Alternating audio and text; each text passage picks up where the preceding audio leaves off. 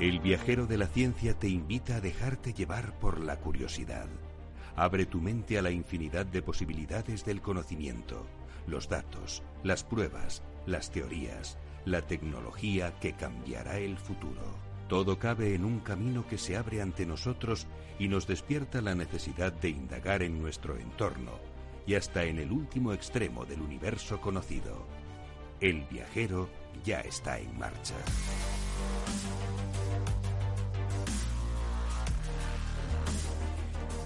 Hoy en el Viajero de la Ciencia, programa dedicado a la mujer científica, emprendedora e innovadora social. Contamos con Amparo Marín, con Montserrat Guardia y con Luz Reyo. Las tres acumulan premios en diferentes ámbitos que inspirarán a otras a iniciar su camino en la ciencia. También nos contaremos el fracaso de la COP25, de la famosa cumbre del clima, e indagaremos sobre la huella de carbono en los restaurantes. Todo ello con nuestro equipo más viajero, con Sara Poza. ¿Qué tal, Sara? Muy buenas a todos, encantadísima. Eh, con Beatriz Álvarez. Muy buenas noches. Con Teresa Gundín. Buenas noches, viajeros. Y Teresa Fernández, la gestora del proyecto. Si no pierdo la voz. Si no pierde la voz. Ay, Dios mío, cómo estamos de la voz. Bueno, bueno, poco a poco la iremos recuperando. Y si no, te damos un poquito de descanso.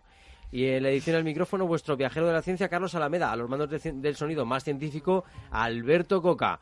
Y empezamos ya repasando lo más importante en ciencia y tecnología que ha dado de sí esta semana.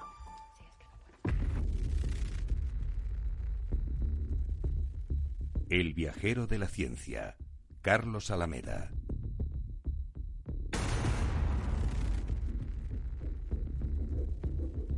Vale. Las microalgas revelan las estrategias de defensa de las plantas contra el exceso de energía solar. Lo hacen para proteger la integridad de sus células y ser capaces de sobrevivir. Un proyecto internacional liderado por la Universidad de Córdoba ha identificado en un alga dos proteínas concretas implicadas en el mecanismo de protección frente al exceso de luz solar. Ahora, mediante el estudio y la modificación de estas proteínas, podemos ver qué implicación tienen en el proceso del apagamiento del exceso de radiación, han asegurado los investigadores extraen un genoma humano de un chicle mascado hace 5.700 años. Investigadores de la Universidad de Copenhague han conseguido extraer un genoma humano completo a partir de un chicle de resina de abedul con 5.700 años de antigüedad, encontrado en una excavación en el sur de Dinamarca.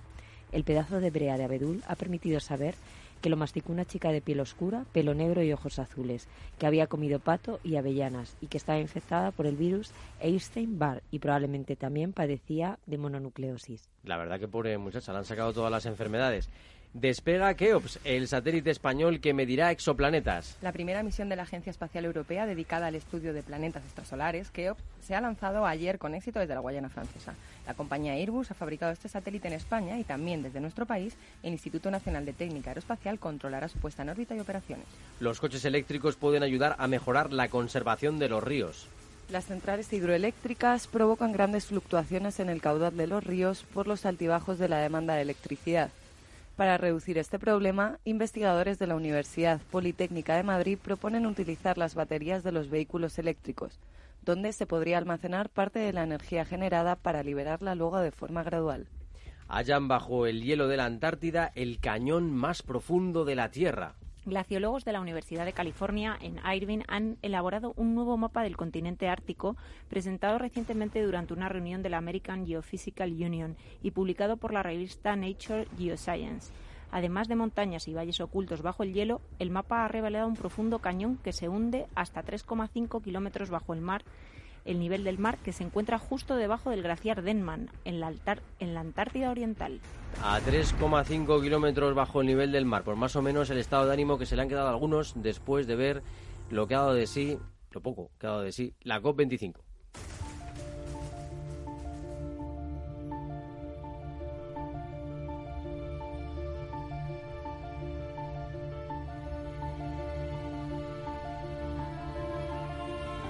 Nuestro viajero de la ciencia se adentra en el portal de las ciencias naturales, en los avances que nos ayudan a comprender mejor la vida en la Tierra y cómo conservarla. El planeta azul nos espera.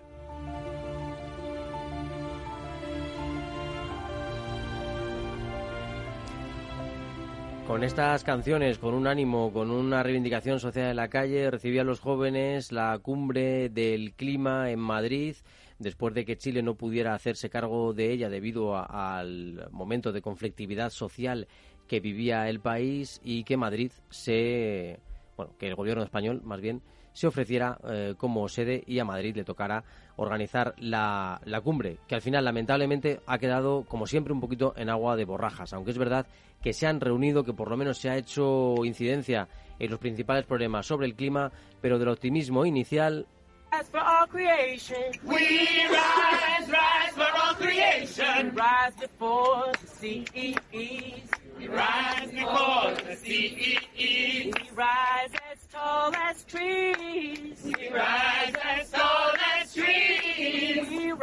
pues después de este optimismo, como os decía, ha llegado el pesimismo, ¿no? Ya los negociadores han empezado a trabajar, los políticos, etcétera, y finalmente lo único que se ha llegado, queridas compañeras, ha sido un débil llamamiento a los países a realizar un poquito más de esfuerzo, un toque y poco más. Eh, se ha tenido que aplazar de nuevo el desarrollo del artículo del Acuerdo de París referido a los mercados de CO2, que era la principal, una de las principales obsesiones que tenía esta cumbre, pero se sigue sin saber cómo repartir estos excesos de carbono, qué hacer con ellos, quién compra, quién los vende, eh, un auténtico desastre. Pero bueno, en algún momento esto tendrá que, acordarse. Parece ser que ese momento puede ocurrir en Glasgow, en noviembre ya de 2020. Eh, o sea, vamos cada vez más tarde, más tarde, más tarde acumulando retrasos. Eh, bueno, todos los delegados que han tomado la palabra en el plenario han reconocido la decepción, incluso hubo un momento muy, muy polémico en el que la presidenta de la cumbre, en este caso de la delegación diplomática de Chile, mm, más o menos vino a decir, oye, nos vamos y votáis por internet. Y la gente se puso de uñas, ¿no? Y dijo, no, no, ¿cómo? Ya después de que estamos aquí vamos a votar como hay que votar, no por internet, ¿no? Eh, bueno, imposible el acuerdo referido a los mercados de dióxido de carbono, como decimos. Eh, los mecanismos de intercambio de derechos de emisiones vuelven a quedarse paralizados. Estos eh, mecanismos permiten a los países y a las empresas compensar los gases de efecto invernadero que expulsan, pero se ha vuelto a atascar. Eh, así que ya veremos a ver si es posible que se consiga en la próxima cumbre. Una de las voces que a mí me gusta, que me han gustado de esta cumbre y que hace un balance bastante interesante de lo que ha sido es Federico Mayor Zaragoza, diplomático muy conocido de español y que hablaba así sobre vamos, su balance de la COP25. Les hablo como presidente de la Asociación Española para el Avance de la Ciencia, la EAC. Y lo hago en un momento en que se termina en Madrid una reunión sobre cambio climático, sobre los grandes desafíos globales que precisamente vienen por haber desoído durante años y años y años los gobernantes la voz de los científicos la voz del rigor científico. Ahora tienen que ser precisamente con el rigor de la ciencia que se lleven a cabo y se lleven, pero muy rápidamente, porque además estamos ante procesos irreversibles. Ha llegado el momento de gobernar con la tutela y con el consejo y con la proximidad de los científicos. Ahora ya son los pueblos, ya no son los gobernantes, ahora ya es la juventud la que nos pide que actuemos. Eso es, es la juventud la que nos pide que actuemos ya. Y, por ejemplo, mm, Miguel, de los pueblos indígenas de, Perú, bueno, pues tenía, tenía estas expectativas que al final nos han visto tampoco satisfechas. nosotros este, estamos aquí porque como pueblos indígenas somos los mejores conservadores de la Amazonía pero hay muchos elementos que no nos ayudan, por ejemplo, el Estado mismo, ¿no? lejos de garantizar nuestros territorios indígenas, y más bien entrega a las empresas para que ellos puedan deforestar de manera irresponsable nuestros bosques. ¿no? Nosotros en este code lo que esperamos es que se visibilice las problemáticas que existen a nivel eh, de la Amazonía, porque no solo estamos hablando de Perú, porque finalmente los problemas que existen en la Amazonía son similares también en otros países que, a quienes nosotros representamos. Bueno, pues finalmente sí, se habló mucho de la Amazonia, se habló mucho de los bosques, eh, pero bueno, pues como decimos, salen realmente pocas medidas políticas. Ahora, eso sí, el mundo del emprendimiento estuvo muy presente y muy implicado. Y por eso hemos traído también a Amparo Marín y a, Montserrat, que nos van a contar cositas. También hablaremos con Ludo Reyo, que dentro de poquito la ponemos también al teléfono. Con lo cual, vamos ya a la parte bonita de la COP25, la parte que no nos decepcionó, la parte que nos impulsa y que nos da esperanza para seguir avanzando.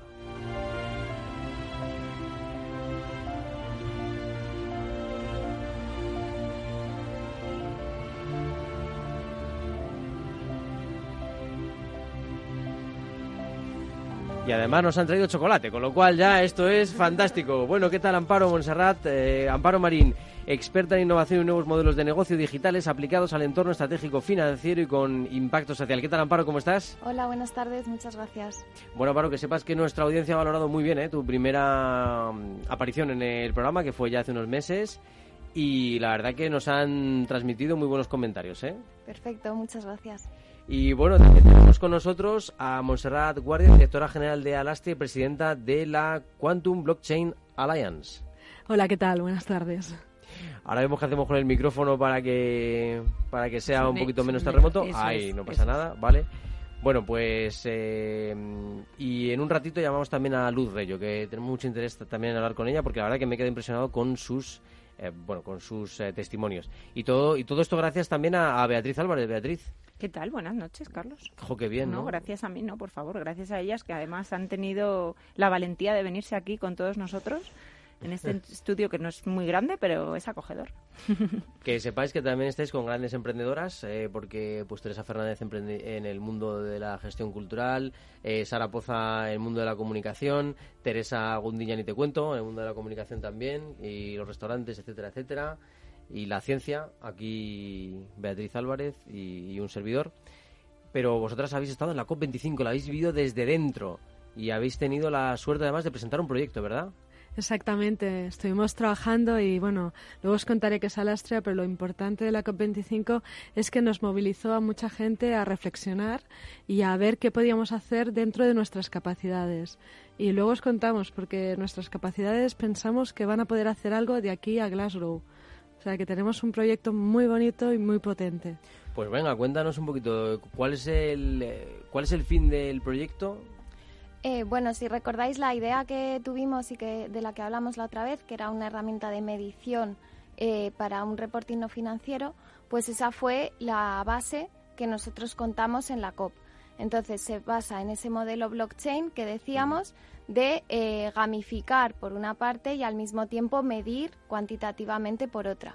Em, blockchain al final, si recordamos, nos daba tres capacidades fundamentalmente. Uno es la trazabilidad, otro es el ownership de la información y otro es la inmutabilidad.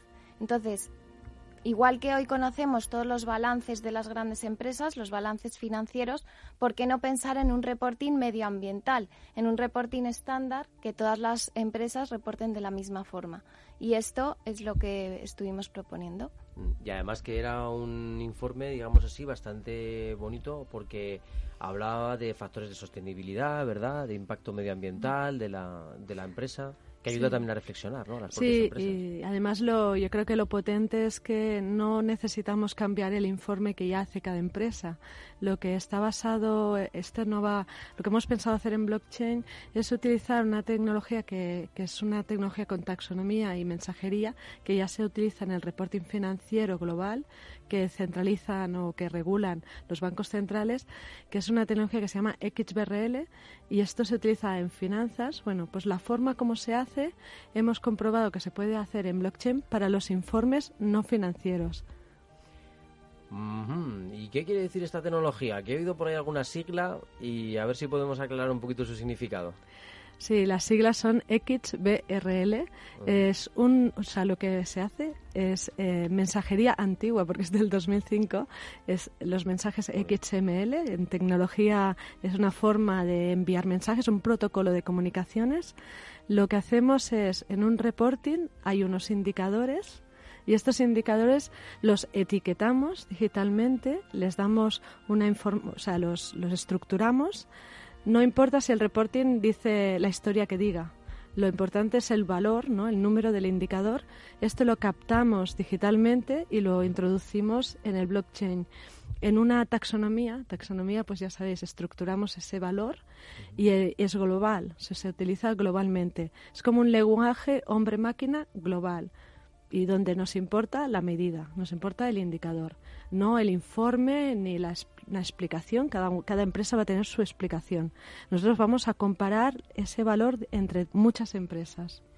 Y eso nos va a dar unos datos, imagino, que van a servir para tener una fotografía bastante precisa Además del momento exacto, ¿no? Y de cómo la empresa está poco a poco desarrollando esas buenas políticas, ¿no? Bueno, el hecho es que el año que viene, desde 2020, todas las empresas cotizadas y que tengan un cierto tamaño y facturación tienen que reportar este tipo de indicadores. Entonces, a día de hoy no está homogeneizado cómo lo van a hacer. Hoy cada empresa reporta de su forma y tú ves eh, la memoria anual de unos pues tiene indicadores de sostenibilidad, la memoria anual de otros y de otro sector tiene otros. Entonces nosotros lo que proponemos es un modelo que para ellos es transparente, pero tú etiquetando cierta información que además es común en todos los informes, tú ya puedes hacer una comparativa de empresas. Y entonces esos, esas etiquetas que tú le darías a los datos, eh, luego el regulador puede ver si cumplen objetivos de la Agenda 2030 o no. O... Mm, qué bueno, ¿no? Es la verdad que necesitamos mucho esto porque muchas empresas también les cuesta detectar las áreas de mejora, ¿no? Eh, dicen, bien, hemos, tenemos un plan, hay una responsabilidad social corporativa en marcha. Eh, tenemos una serie de medidas, eh, de filtros para que seamos más respetuosos con el medio ambiente, para incluir a la mujer, Mm, para ser mejores con los empleados, en fin, mil, mil indicadores, ¿no? Pero a veces, mm, oye, ¿cómo sabemos cómo va esto? Tenemos que esperar la reunión de dentro de tres meses para saber cómo va. No, y ahora lo sabemos al instante, ¿no? Lo sabemos al instante, lo marcamos con una marca de tiempo, esto es lo que nos gusta mucho de blockchain, y además nos sirve para compararnos con nosotros mismos, ¿no? Compararnos en el tiempo, hemos mejorado en el tiempo, y compararnos, como decía Amparo, globalmente, ¿no? con un regulador, esto en finanzas se hace normalmente, funciona así, pero con indicadores no financieros como son los sociales, los de medio ambiente, todavía no se ha estandarizado, no se está regulando. Esta es la forma que pensamos de acelerar la necesidad de regulación y como hay un compromiso de cada empresa a presentar su informe ya que se puede etiquetar y grabar en el blockchain, creemos que estamos movilizando la parte social, ¿no? la parte de sociedad civil que, y todas esas empresas y organizaciones de, de RSC que realmente quieren reportar, que realmente quieren demostrar que su empresa está comprometida con los objetivos 2030 y está comprometida con el clima y con mejorar el medio ambiente. A ver, Sara. Y es como si la, la, miraba atentamente porque de pronto pensaba, digo, es que hay como un aspecto psicológico en realidad en todo esto, ¿no? Es como estamos tratando a a la sociedad como ese bobón, por así decirlo, ese bobo que está dejando que el mundo se vaya al traste en muchos sentidos, en el plano medioambiental, en el plano de la equidad, en muchos ámbitos, ¿no? Entonces, de alguna manera, eh, tras una imposición, ¿no? Se exige el regulador o, o, aconseja que presenten ciertos indicadores, ¿no? Entonces, bajo esa obligación ocurre vuestra idea, ¿no? Y además, de alguna manera, motiváis, premiáis esa gamificación, ¿no? De establecer rankings para que las empresas se puedan picar. O sea, es como si desesperadamente intentásemos buscar eh, la reacción necesaria y que no llega, ¿no? Y ya es utilizar incluso esa psicología más, bueno, más simpática, por así decirlo, porque al fin y al cabo toda, toda esta idea creo que, tiene todo de, bondadoso, ¿no? Pero me llama la atención que tengamos que actuar como de esa manera, a perdonar como la reflexión que, que igual a lo mejor no se termina de entender, pero me, ha llamado la atención, ¿no? Que es como vamos a intentar ir por la puerta de atrás, ya que todas las que tenemos de frente no han sido posibles. Sí, bueno, y creo que es una buena reflexión, pero también me gustaría que entendierais, ¿no? Porque nosotros en Alastre ahora somos 550 socios entre grandes empresas, pequeñas, medianas en toda España e internacionalmente y universidades. Y lo que nos ha gustado mucho es cuando hicimos esta llamada diciendo, bueno, nosotros sabemos y hay una fundación belga, Eurofeeling, que es socia, ¿no? Y sabemos que hay esta metodología desde el año 2005, o sea, no es, no es una cosa muy nueva, pero es una cosa muy estable oye, vamos a idear, vamos a intentar pensar entre todos porque tenemos, debemos hacer algo, ¿no? O sea, yo creo que hay mucha conciencia y sí que, que, hay una necesidad de hacerlo. Y además, lo que os decía, o sea, no hay un regulador identificado globalmente, no lo necesitamos. Tenemos una herramienta ahora que es blockchain que nos permite confirmar descentralizadamente que estamos haciendo algo y lo estamos haciendo por voluntad. Eh, sí, yo creo que es mejor que el, que el bar, ¿eh? que tanto se habla de ello en el fútbol. Yo creo que es mucho más preciso.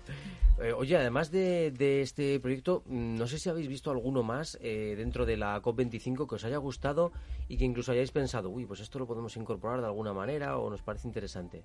Había otro que también una startup había hecho eh, Climate Trade y iba muy en la línea del mercado del carbono. Entonces, esto nosotros, vamos, a mí por lo menos me pareció que también podía tener mucho potencial.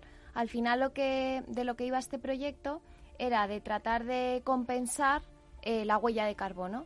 Entonces, también con tecnología blockchain, lo que emitía era una especie de bonos y entonces tú, si no habías consumido toda tu huella de carbono y se la querías ceder a otra empresa que sí que la necesitaba, pues de esa forma globalmente mantienes el equilibrio, eh, individualmente si es como si a mí me sobra una cosa y te la puedo dejar a ti para que tú sigas operando, porque por tus necesidades o tus características eh, tienes que consumir X carbono, pues em, a mí me pareció una forma también muy bonita de compartir. La verdad que sí, ¿no? Y que poner información, ¿no? Al servicio de otros, ver de qué manera podemos, oye, si te sobra a ti, me dejas a mí, ¿no? Es un poco todo colaborativo, ¿no? Sí, te puedo decir que nosotros ideamos esto, lo trabajamos y hicimos un primer prototipo eh, este era el 9 de diciembre, ¿no? Hoy estamos a 19, o sea, tampoco ha pasado tanto tiempo y tenemos ya sumados en el proyecto a Naciones Unidas, tenemos sumado en el proyecto a Climate Trade, esta empresa, eh, otras empresas, Banco de España, registradores, o sea, un montón de agentes sociales con unos roles importantes y, tenemos incluso una página web, greenfeeling.info, donde ahí vamos sumando comunidad internacional. Lo presentamos este martes también a la Comisión Europea y bueno, pensamos que, lo podemos hacer, lo vamos a conseguir entre todos. Oh, es increíble, ¿no? Qué velocidad, ¿no? De crecimiento. Bueno, esto al final fue, eh, parece curioso, pero nos reunimos en el puente. O sea, fue cuando estuvimos todos juntos, aprovechando también que era festivo, estuvimos un grupo de trabajo y fue de donde nació la idea. Qué bueno. Bueno, y además, mm, vamos a llamar en un momentito también a Luz Reyo para saber un poquito su opinión y cómo habéis conseguido mezclar también su proyecto sobre dislexia con, con todo el tema de blockchain. Eh, pero además había otras iniciativas muy curiosas, a nosotros nos gustaron muchas, ¿no? Pero bueno, ¿qué, detectasteis en el ambiente emprendedor? ¿Detectasteis ánimo, ganas de seguir adelante, de, avanzar? Quizá hay un pensamiento de que, bueno, de que pueden triunfar mucho estos, estos proyectos que son tan necesarios. Sí, yo creo que la base es la colaboración y aquí sí que estamos viendo una clara apuesta por colaborar. O sea, alguien, una empresa como Climate Trade, que es embajador ¿no? del capítulo de Naciones Unidas para el cambio climático, la parte tecnológica, está colaborando ¿no? y va a colaborar y, estamos todos unidos con el Colegio de Registradores y, con grandes reguladores y con otras startups, ¿no? por ejemplo, Good Food, que es otra startup pequeña, una microempresa, y estamos realmente, eh, pues eso, convencidos que la suma de todos va a hacer este cambio que es tan necesario y que algunas veces, pues desgraciadamente, no vemos ¿no? esa colaboración en otros ámbitos. Pues aquí sí, creo que, que para, este, para este tema que es tan trascendental como el clima y la protección del medio ambiente, vamos a estar ahí y lo vamos a hacer de una forma totalmente tecnológica y científica. Nos vamos a, a juntar. Monse, yo tenía una pregunta. ¿Qué opinan los políticos de todo esto? ¿O hay algún agente detractor, por así decirlo? Porque claro, estamos hablando a nivel de empresas, pero imaginaos que estos indicadores los aplicásemos o estas herramientas tecnológicas al cumplimiento de, objetivos o de promesas electorales en los políticos. ¿Qué opinas? Paso a paso, yo creo que sí, que hay mucha, muchas administraciones públicas y, yo creo que políticamente se está empezando a entender bastante claramente el impacto de lo que sería la nueva Internet, ¿no? la Internet descentralizada, la Internet blockchain, que necesita modelos de gobierno pues que exigen ¿no? una transparencia y que exigen una, una presencia mucho más, digamos, participativa de los ciudadanos. Entonces, esta gran oportunidad yo creo que se tiene ahora de, mejorar ¿no? Eh, a nivel político en cómo hacemos esas políticas, cómo gestionamos la administración pública, cómo conseguimos hacer participar al ciudadano también en decisión más directa, esto nos va a llevar unos años. Nosotros hicimos ahora un gran congreso en Málaga el, el 11, 12 y 13 de noviembre y, yo creo que se demostró con una participación en una primera edición de 1.400 personas y 53 países, 230 ponentes, presidentes del gobierno en este caso de Letonia incluidos, y con el secretario ¿no? del Tesoro eh, español, yo creo que se demostró que hay interés político, social y económico, no solo tecnológico. No, estaba en la cabeza con, personajes pues como pueda ser Trump o con eh, eh, países como China, donde la transparencia no es un valor como pueda ser aquí. No sé si ha habido, como decía, algún tipo de agente que creáis que no comparte esta filosofía de transparencia. Nosotros en Europa, y os lo digo porque hay el European Blockchain Partnership que incluye 22 países, ahora no sé, son 22 o 23, ¿no? Ya, que son europeos y que apuestan, ¿no? Desde, desde la Comisión Europea se está apostando claramente por una utilización de esta tecnología para poder, eh, digamos, mm, ya seguir ¿no? con, con nuestra, digamos, mm, reglas de GDPR, reglas de privacidad, reglas de documentación electrónica, todo lo que estamos impulsando a nivel de regulación y de leyes desde Europa para poder mantener esa privacidad ¿no? que, que los individuos eh, queremos respetar y, y necesitamos que se nos respete en Europa. Y más allá de la tecnología, hay una necesidad clara de estandarización y de homogeneización. De hecho, los primeros que nos lo nos pidieron o les gustó mucho la idea eran eh, el propio regulador, porque decía, es que ahora me viene esta necesidad de la cual no hay un responsable, así como por ejemplo en, el, en los mercados financieros sí que hay un regulador que se hace cargo de, de todo el reporting financiero, en el reporting medioambiental o en el reporting social no hay un claro eh, rol designado. Entonces esto pues les servía mucho porque dice, no tengo gente o no tengo personas dedicadas y para mí va a ser transparente y encima me aseguro que es veraz la información. Tenemos también al teléfono a Luz Rey ahora mismo. No sé si la pillamos en, en Lérida. Eh, Luz, ¿qué tal? ¿Cómo estás? Hola, muy bien, muy bien, muy bien. Bueno, que estamos hablando de mujeres emprendedoras, mujeres innovadoras sociales, mujeres con ganas de cambiar este planeta y de trabajar bueno, pues a favor de, que frenemos esta emergencia climática. Y en 2013 eh, tú te conviertes en la primera española en recibir el premio a los jóvenes investigadores que otorga precisamente la Asociación de Ciencia Europea por un trabajo en el campo de la dislexia que además es algo que, tengo entendido que tú también has trabajado porque, porque lo tienes y has trabajado con ello mucho y has peleado mucho en el sentido positivo eh, bueno, cuéntanos un poquito, porque a mí tu proyecto me ha encantado. Vas a ayudar a un montón de gente, estoy seguro. Sí, bueno, el, eh, a ver, o sea, la, herramienta ya que, que, hemos hecho, que está basada en, investigación, que se llama iTestif, pues ya la han utilizado más de un cuarto de millón de personas. Y, bueno, y ahí, ahí estamos intentando que, que ningún niño eh, se quede por el camino por causa de, de, la dislexia. En el momento en el que me dieron el premio, en el 2013 todavía no existía la herramienta, existía pues parte de la investigación y ahora bueno pues eh, hemos trabajado mucho para, para conseguir que, que, bueno que, llevarlo a la sociedad y que, y que se utilice. Qué bonito porque además lo habéis hecho de una forma genial, ¿no? Eh, habéis hecho Change Dyslexia y además un videojuego incluso para que tú puedas ver si tienes dislexia, porque uno de los grandes problemas que te he oído comentar es que a lo mejor aquí en el estudio, por ejemplo, somos ahora mismo siete, bueno, venga, ocho con Alberto Coca, que yo creo que no tiene dislexia porque para manejar todo esto, bueno, en fin, igual sí tiene un poquito, pero que no, es broma. ¿O no me escucha? no, es broma. Eh, que quiero decir que lo importante es que muchos no sabemos que lo tenemos. Sí, de hecho, bueno, la mayoría de las personas no, no saben que tienen dislexia. La dislexia afecta a un 10% de la población y esto es una cifra que, es así, porque esto se puede ver con un, bueno, que es un estudio neurológico, la, dislexia tiene un origen neurobiológico y, se puede observar y se sabe que es ese porcentaje, ¿no? Eh, la mayoría de las personas que adultas ahora mismo pues claro no saben que tienen dislexia. Si dicen oye pues cuando era pequeño pues me costó aprender a leer y escribir pues ahí lo tienes.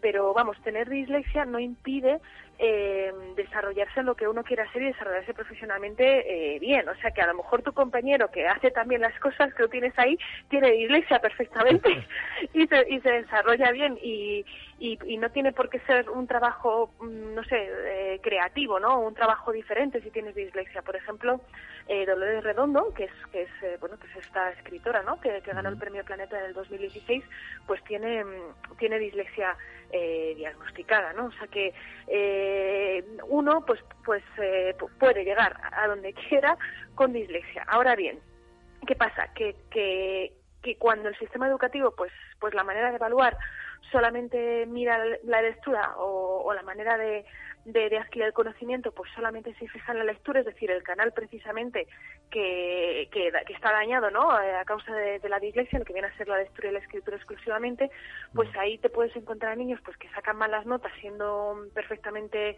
capaces e inteligentes y eso es lo que queremos hacer con, con dislexia, ¿no? que, que encontrar las fortalezas de, estos niños. De hecho, nuestra herramienta Detective pues, se basa no solamente en las debilidades, sino también en las fortalezas, encontrar esas fortalezas y que ningún niño se quede por el camino a causa de, la dislexia. Hay una cosa que le decías preciosa a una chica que en un momento dado te preguntaba por el tema de la dislexia, que ella te decía, yo tengo dislexia y mira, me pasa esto. Y le decías algo que me pareció fantástico ¿no? y muy bonito y le decías, mira, es que todo el esfuerzo que tú estás haciendo para aprender las cosas de una manera distinta, realmente te va a hacer crecer muchísimo, ¿no? Sí, eso, eso es así. Eso igual que, que una persona, a ver, eh, invidente, ¿no? Que, que, eso es mucho más, más, más serio, ¿no? Pero una persona invidente, pues desarrolla, pues, pues por ejemplo, el oído mucho más, ¿no? Eh, las personas con dislexia, pues claro, desde que somos pequeños, pues tenemos que, que buscar soluciones creativas para para solucionar problemas que no, que, no somos ni conscientes que nos están pasando. ¿no? O sea, por ejemplo, tú cuando empiezas a, leer y escribir, pues empiezas a decodificar de manera fonológica, ¿no? O sea, piensas cómo suena una letra, la unes con, con la siguiente, lees una sílaba, luego la unes con otra sílaba. Una persona con dislexia no puede hacer eso, pero como eres muy pequeñito no sabes que no puedes hacer eso, simplemente lo intentas hacer pues como puedes. Entonces, pues a lo mejor y esto pasa, ¿no? Muchos niños pues empiezan a aprender a leer eh, aprendiéndose de memoria cómo se ven las palabras. Y esto, eh, que bueno, que a priori dices, bueno, ¿y qué? Pues esto luego tiene una influencia muy grande en lo que viene a ser pues la memoria visual. Hay muchas personas con, con dislexia pues que en, ya de adultos en, en, test pues se han visto pues que pues que tienen más em, se llama eh, em, eh, bueno, eh, ¿cómo se llama? Es un tipo, es un tipo de, inteligencia que se mide en los, en los test de inteligencia que tiene que ver con la manipulación visual. ah, inteligencia espacial puede ser de objetos. Eso, espacial, ahí la tienes, espacial. Entonces, eh, entonces, pues eh, hay pues arquitectos muy buenos con dislexia, cirujanos muy buenos con dislexia, pintores muy buenos, ¿sabes? Eh, ahí pues, pues puede haber ese tipo de transferencia. Y como este ejemplo que te he dicho tonto de aprenderte una las palabras de memoria y que eso influya pues en lo que viene a ser eh, tu memoria visual o tu capacidad visual de procesamiento visual, pues hay un sinfín de, de, bueno, de, trucos que luego se convierten en, fortalezas. De todas formas, esto es como la parte buena, ¿no? O sea, eh, pero claro, la dislexia sigue siendo un problema social. Muchos niños, mm, pero muchos, eh, abandonan el colegio pensando que son tontos, pensando que son vagos, que no valen, y eso es lo que, vamos, en eso es en lo que estamos en lo que estamos trabajando súper intensamente, ¿no? Que, que, esto no, no, no pase, así que no sea así. Buenas noches, Luz. Em, Hola. Mira, para llegar un poquito más a los viajeros, eh, ¿cómo podríamos detectar esa dislexia que no es obvia y que seguramente muchos lo tengamos, pero no lo sabemos? ¿Cuál podría pues ser alguno de los síntomas? Pues mira, o sea, si tenéis alguna alguna sospecha, yo os recomiendo que hagáis nuestro test. O sea, es un test que está que está que es gratuito, que nos que nos está costando mucho dejarlo gratuito y nuestro compromiso social es seguirlo dejando eh, gratuito, eh, que mezcla eh, juegos, bueno, gamificados, sabes, en la medida de lo posible, con un modelo de, de inteligencia artificial. Y este este test se llama Detective y lo podéis en Cultura 15 minutos, es de 7 a 17 años y lo podéis encontrar en la página web eh, changedislexia.org, eh, o sea, changedislexia.org. eso es una vez que ya tienen sospechas. a las familias, eh, pues si ellos ven que su hijo o su hija eh, es inteligente, trabaja y trae a casa malas notas, eh, pues mira, ahí es bastante probable que que es lamentablemente hoy por hoy es la primera el primer signo ¿no? de, detectar dislexia es decir que el, rendimiento académico no se vea eh, y, las capacidades cognitivas pues no, se, o sea el rendimiento académico no se vea correspondido con, con, las, eh, con las habilidades cognitivas ese es el, semáforo rojo. Y eso cuando ya estás en el colegio. Y antes del colegio, pues eh, reconocimiento de letras, eh, o sea, eh, nombrar letras, pues muchas dificultades a la hora de, de, aprender a, a, leer y escribir. A mí me ha impresionado también mucho la mezcla de este proyecto con la tecnología, porque me parece alucinante cómo estáis o cómo habéis llegado a un diseño que articula dentro de él los patrones lingüísticos de la gente que juega con este con este con estos juegos con piruletas o con otros y luego cómo lo mezcláis con inteligencia artificial y con un algoritmo de machine learning. Eh, me parece algo espectacular. Me parece oye pues muchas gracias. han sido 10 años de trabajo no fue o sea no ha salido así de uy ya de repente no ha sido muchísimo trabajo. O sea lo primero que que hicimos fue, eh, y sí, saber que iba a salir esto, ¿no? O sea, fue un análisis lingüístico de, de, los errores de miles de personas con dislexia. Esto fue del 2010 al 2013 aproximadamente. Y ahí vimos que los errores de las personas con dislexia son diferentes a los errores de las personas que no tienen dislexia, que eso, desde un punto de vista de investigación, fue un bombazo, porque no, o sea, eh, eh, no siempre, o sea, no, no se había pensado así. Se pensaba que las personas con dislexia cometían más errores, pero que no tenían por qué porque ser diferentes, ¿no? sino que eran en más cantidad, pero no, son diferentes. Y eso lo integramos en un juego, en nuestra primera aplicación se llamaba Letras, para eh, ayudar a los niños con dislexia. Ese juego resultó que eh, bueno que luego se evaluó de manera externa en colegios y que sí que ayudaba es decir que, que jugar con tus propios errores y con tus propios patrones ayudaba a, superarlos ¿no? este juego llegó a tener 32.000 usuarios entonces luego qué hicimos fue analizar eh, eh, el comportamiento, ¿no? O sea, esos datos de ese juego, ya estamos hablando de, pues, de, muchos datos, ¿no? Y eh, ver qué ejercicios, o sea, qué tipo de patrones, pues parecían más difíciles que otros, ¿no?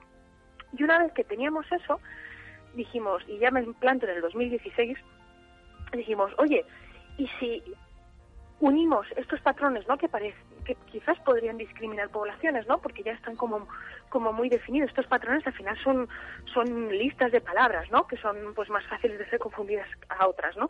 Eh, y si unimos esto a, un modelo de aprendizaje automático, ¿no? A esta, área de la inteligencia artificial, a lo mejor podemos diferenciar poblaciones. Y hicimos un, un experimento, que, que, que, o sea, un estudio de usuarios que, que creo que ha sido el más, el más grande que se ha hecho en, en, dislexia, tanto en español como en inglés, que llegamos a más de 5.000 usuarios.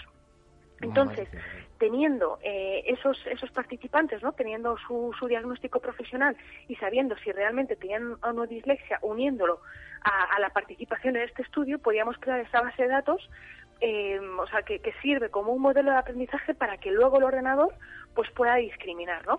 Y al final funcionó, lo, lo, lo, lo, sacamos y, a día de hoy pues pues pues ha llegado a un cuarto a un cuarto millón de personas. Y luego la parte de, de, tratamiento no o sea de, de, mejora pues eso hemos seguido. O sea desde que empezamos con los análisis de errores en el 2010 hasta la actualidad pues hemos hecho eh, casi 40, no más de 40.000 ejercicios y estos se van personalizando en función de las debilidades y de las fortalezas de los niños, ¿vale? Para poder superar la dislexia. Y este programa, este programa de, tratamiento, de apoyo al tratamiento, es el que ahora está, pues, eh, ha llegado ya por fin, jolín, eh, a colegios públicos. Eh, hay 107 colegios públicos de Madrid utilizándolo y también en Murcia.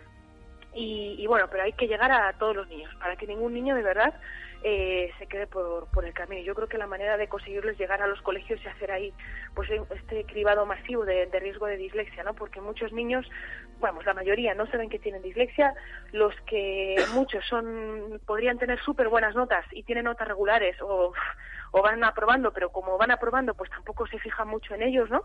Cuando podrían ser buenísimos y, y, los que van suspendiendo, pues muchos no saben que es por una dificultad de lectoescritura, que al final es una cosa que se puede superar fácilmente. Y ya me dejo enrollar, que me emociono con este tema y no paro de hablar. No, pero es genial porque lo transmites con una pasión increíble, ¿no? Y eso nos, nos alucina. Y además que es que yo creo que estáis haciendo un trabajo espectacular porque vais a conseguir una foto absoluta de la dislexia en que yo creo que se puede extender incluso a a más países, eh, imagino que Latinoamérica por la facilidad, ¿no? Por el, por el mm. español, por el castellano, pero incluso podría eh, extender a más países. Tengo, fíjate, tengo dos deditos levantados, el de Beatriz Álvarez y el de Teresa Fernández.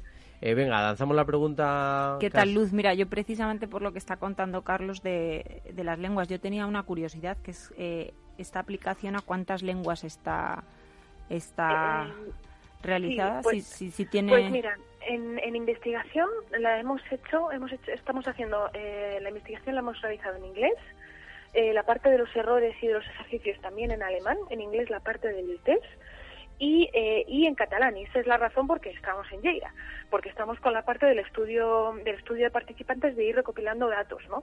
Em, y, y, bueno, una cosa es la investigación, ¿no? Y otra cosa es el producto final.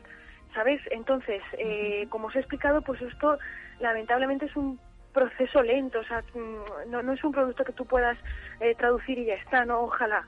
Eh, pues hace falta, pues, pues primero eh, recopilar todos los errores, después hacer el análisis de los errores, porque aunque la dislexia es universal, las manifestaciones pues dependen de lengua a lengua, y después de eso, pues hacer todos los estudios de usuarios que os he explicado.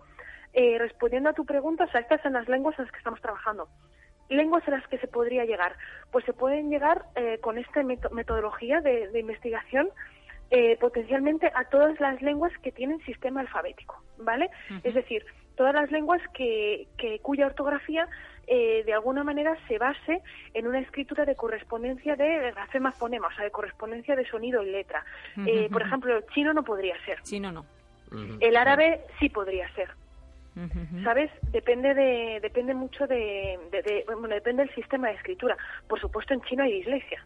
Lo que pasa es que eh, la manifestación ahí pues pues es mucho más compleja que, que pues que, errores ortográficos que se, que se o sea los errores ortográficos los podemos tipificar en, en chino bueno hay setenta y tantos setenta y dos mil caracteres no para si alguno de nuestros oyentes eh, se anima para ser socio tuyo en lengua china ya pues ya, sabemos no, no estamos no estamos en mala casa porque aquí en Capital Radio tenemos un contacto la verdad que bastante amplio con China y de hecho hay un programa que se dedica a los temas de, de China eh, y lo hace ah, una asociación que hay aquí de eh, personas eh, bueno pues que proceden de China pero que se han asentado en España son emprendedores empresarios gente de todo tipo y es maravilloso ¿eh? o sea la verdad que los escuchas y es genial es divertidísimo. Así que bueno, pues ya, ya les, pasaré el podcast, a ver si les interesa, porque igual ahí pues también pues tienes terreno.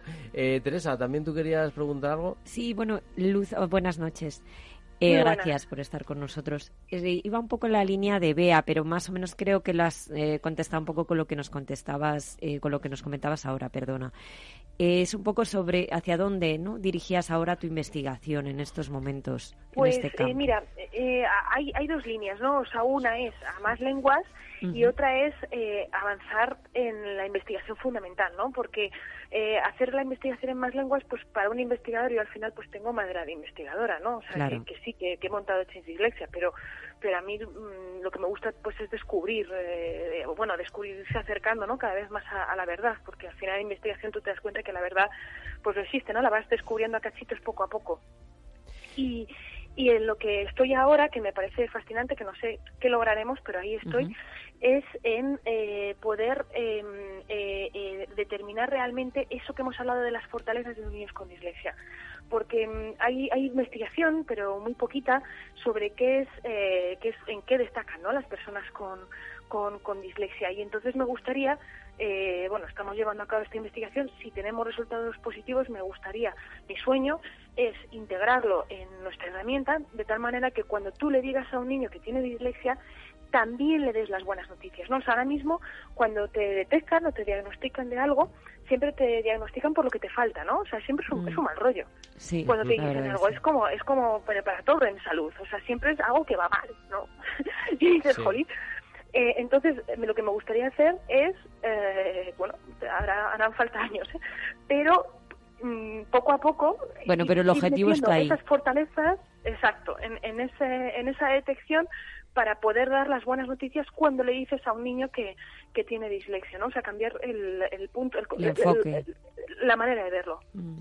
Qué bonito, ¿verdad? Porque es verdad que al, al final a los chavales cuando vamos y les decimos, oye, mira, tú puedes tener un problema de TDAH, tú puedes tener un problema de tal, y le leemos la mm. cartilla de, bueno, pues mira, esto te pasa, por esto, por esto otro, tal, vamos a hacer estas mm. adaptaciones para que tú estés tranquilito en clase y te vaya bien y estés y avances poco a poco.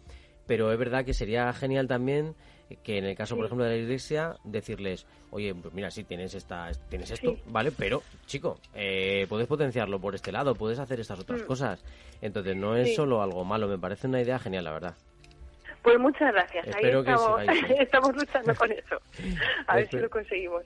Pues oye Luz, muchísimas gracias eh, por tu tiempo. Te llamaremos otro día para ver un poquito cómo vas con este proyecto porque nos ha interesado mucho y como nos interesa mucho también el mundo de la educación y esto está mezclado con tecnología de último de último momento, pues eh, nos mm. encantará saber más de, cómo vas. Genial, muchísimas gracias. Muchas gracias, Carlos. Gracias. Nada, muchísimas gracias a ti, Luz. Hasta luego, hasta pronto. Hasta pronto y fíjate que Amparo y Montserrat nos han, nos han conseguido, ¿no? Nos han conseguido este contacto con Luz porque en el fondo es bastante afín, ¿no? A, vuestro campo, el tecnológico, el del Big Data, el de la minería de, de datos, los grandes, no sé cómo traducirlo al español, lo del Big Data, me cuesta mucho, pero es como grandes datos, datos masivos, datos enormes, datos gigantescos, datos como un elefante de grande, no sé. Bueno, al final yo creo que es un tema de que las personas que tienen cierta afinidad, que les gusta la tecnología, que te mueves en un entorno más o menos común, pues al final te encuentras. Y lo bonito es compartir, es como el proyecto, el proyecto, por ejemplo, que, que estamos lanzando, o el modelo, la idea que tuvimos era de una forma completamente desinteresada, no por dinero, por no, sino tú entre las personas te vas uniendo, compartes ideas y a partir de ahí se va haciendo tu círculo más grande y yo creo que eso es lo bonito. Y luego, como sí que es importante, como decía Luz, ella lleva 10 años y aún, como decía, va a invertir más años.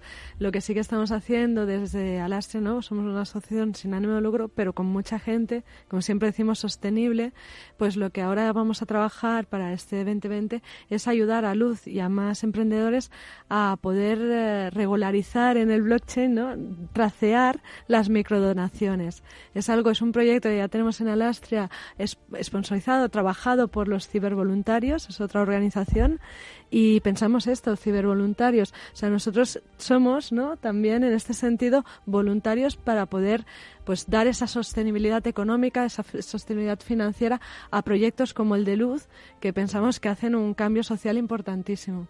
Totalmente, ¿eh? porque fíjate, si conseguimos que la gente se vaya interesando, los padres que estarán encantados con este proyecto, los profesores que estarán encantadísimos porque pueden saber mucho más de sus alumnos, las familias, empresas. Incluso los propios chavales, ¿no? A la hora de normalizar lo, bueno, pues los problemas que obviamente ellos tienen eso y otros tendrán otros en la vida. Entonces, bueno, hay que mm. normalizar un poco la situación. Y luego, sobre todo, también promover la tecnología. O sea, una de las cosas ahora, las carreras técnicas. La mayoría de la gente no estudia carreras técnicas porque piensan que es muy difícil. Pues yo creo que no. O sea, compartiendo mm, puede estar al alcance de todos. Es cuestión de que descubran desde pequeños que ellos también son capaces de hacerlo. Sí, nosotros estamos como muy preocupados y por eso nos ocupamos ¿no? de conseguir que transmitir que la tecnología, la tecnología de la información va muy muy de la mano de la ciencia. Eh, tenemos pues las herramientas de tecnología de la información han permitido a, esta científica, ¿no?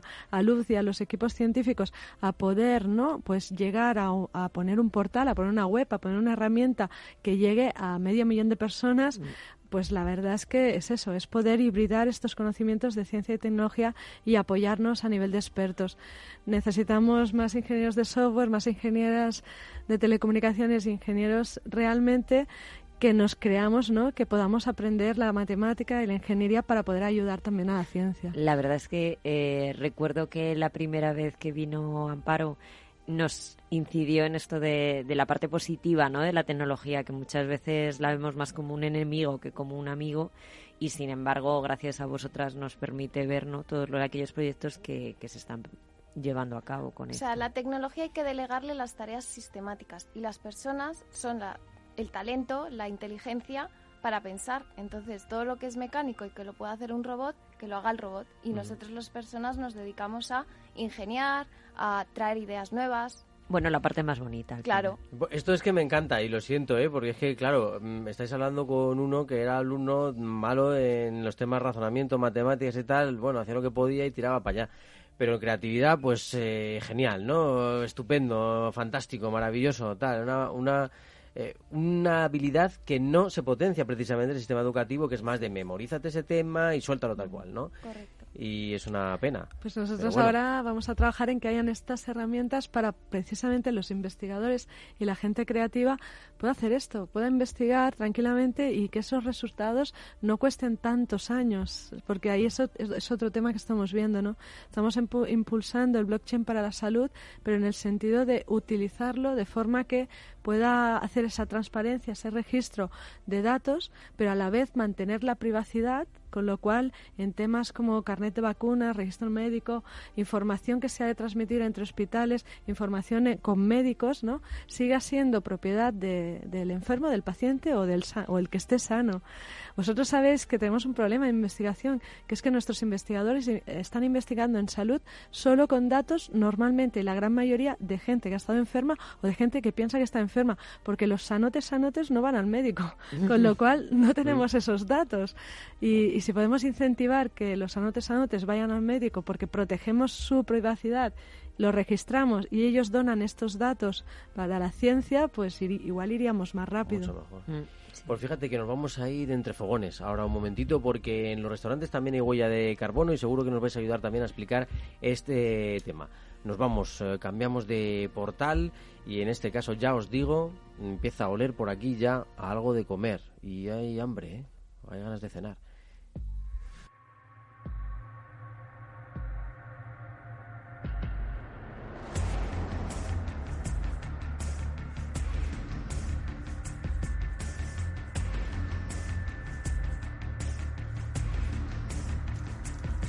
Me encanta Teresa, porque le ha dicho, venga, hazme ahí un cocito rápidamente. Ah, tres minutos, venga, tengo de sobra. A ver, Teresa, oye, ¿qué ha pasado con la huella de carbono en los Bueno, a ver, sobre todo deciros que eh, la cumbre ha hecho efecto. Aquí en este programa siempre hablamos de los problemas, de las preocupaciones y esta vez estamos hablando de las soluciones. Por lo tanto, eh, no hablemos nunca de un fracaso, sino que es un éxito a medio y a largo plazo, ¿vale? El que nosotros hablemos de estas cosas. Luego ya los políticos fracasan porque, a ver, ya es otra historia. Entonces, bueno, ahora os voy a hablar rápido de eh, Anthony Mintz, eh, que es un cocinero en San Francisco, es un chef eh, del restaurante de Perineal, que es el primer restaurante del mundo sin huella de carbono. ¿De acuerdo? Entonces, él es considerado uno de los líderes mundiales a nivel de concienciación de lo que comemos, de dónde procede y cómo lo cultivamos y es que lleva más de 10 años estudiando cómo afecta la biomasa de la tierra a la cadena agroalimentaria. ¿De acuerdo? Entonces, al final las conclusiones que él saca es que los fertilizantes, por supuesto, destruyen el suelo, los combustibles que se utilizan para trasladar la comida y eh, que la mayoría de los cultivos se encuentran en suelos no saneados, ¿vale? Y esto al final influye en lo que comemos. ¿Cuál es la solución que él propone? Pues es la recuperación de los suelos degradados mediante cultivos orgánicos y responsables, que esto al final es lo que llamamos eh, agricultura regenerativa. Para ello eh, ha fundado eh, una asociación que se llama Zero Footprint, que asesora a los restaurantes de diferentes partes del mundo para que reduzcan su huella de carbono. Entonces, lo que hacen es hacerles conscientes de aquellos aspectos operacionales que emiten gases de efecto invernadero. Y algo que llama mucho la atención son los ingredientes que eh, influyen en un 70 y un 80% debido a que, claro, tenemos ingredientes que traemos de, Filipinas, de la India. Entonces, eso, imaginar la contaminación. Eh, por lo tanto, solo decir una cosa más. Ya estamos cada vez más cerca de reducir los gases de efecto invernadero o por lo menos equilibrarlos. Pues fíjate que al final, para tres minutitos, este tema que llevamos arrastrando un tiempecito, pero bueno, que ya lo contaremos con más profundidad. Nos vamos, próximo viajero de la ciencia, el último del año.